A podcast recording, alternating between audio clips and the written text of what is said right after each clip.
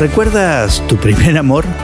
A veces los niños envían notas tratando de averiguar qué siente por ellos la persona que les gusta. ¿Te caigo bien? ¿Te gusto? Preguntan.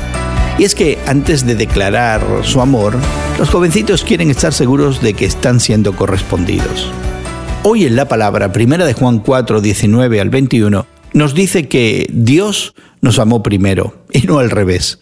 La lectura de hoy pertenece a una unidad de pensamiento en la carta con tres verdades importantes. La primera es que nosotros amamos porque Él, Cristo, nos amó primero. Estábamos espiritualmente muertos en nuestros pecados, incapaces de ayudarnos a nosotros mismos de manera alguna. Dios tomó la iniciativa para salvarnos. La única razón por la que podemos amar a Dios y a los demás es porque Dios nos amó primero. Debemos hacerlo como Él lo hace, por gracia, con sacrificio, incondicionalmente.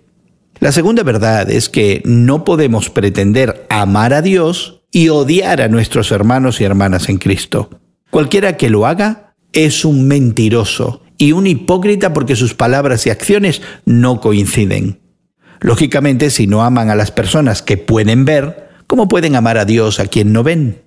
La tercera y última verdad expresada en el texto fluye de la segunda. Debemos amar a nuestros hermanos y hermanas en Cristo.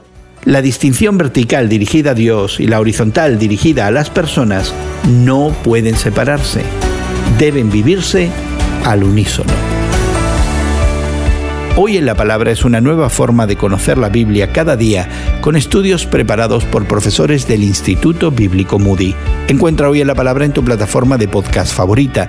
Más información en hoyenlapalabra.org.